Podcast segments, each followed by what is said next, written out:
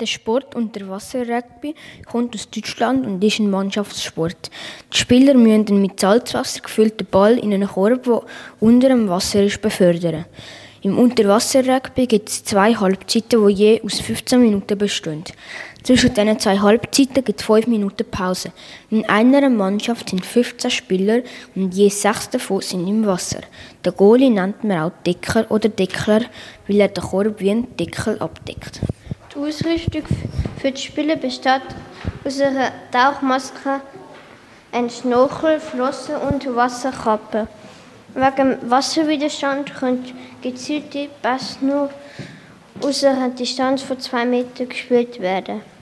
Das Spiel wird überwacht von drei Schiedsrichtern, einer vom Beckenrand und zwei sind im Wasser. Vor einem Abpfiff müssen sechs Spieler die Beckenwand über ihrem eigenen Kopf berühren. Nach dem Hubsignal schwimmen sie in die mittelliegende Ball zu. Die Spieler starten von der gleichen Position aus wie beim Abpfiff. Der Sport gibt es seit dem Jahr 1964. Es gibt auch Weltmeisterschaften, die jedes dritte Jahr ausgetragen werden. Der nächste Austragungsort ist in Montreal, Kanada. Es gibt sie seit 1980.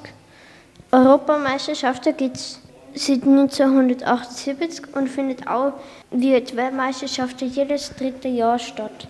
Der letzte Austragungsort ist in Stavanger, Norwegen, stattgefunden. Im Spiel gibt es zwei Minuten Strafe.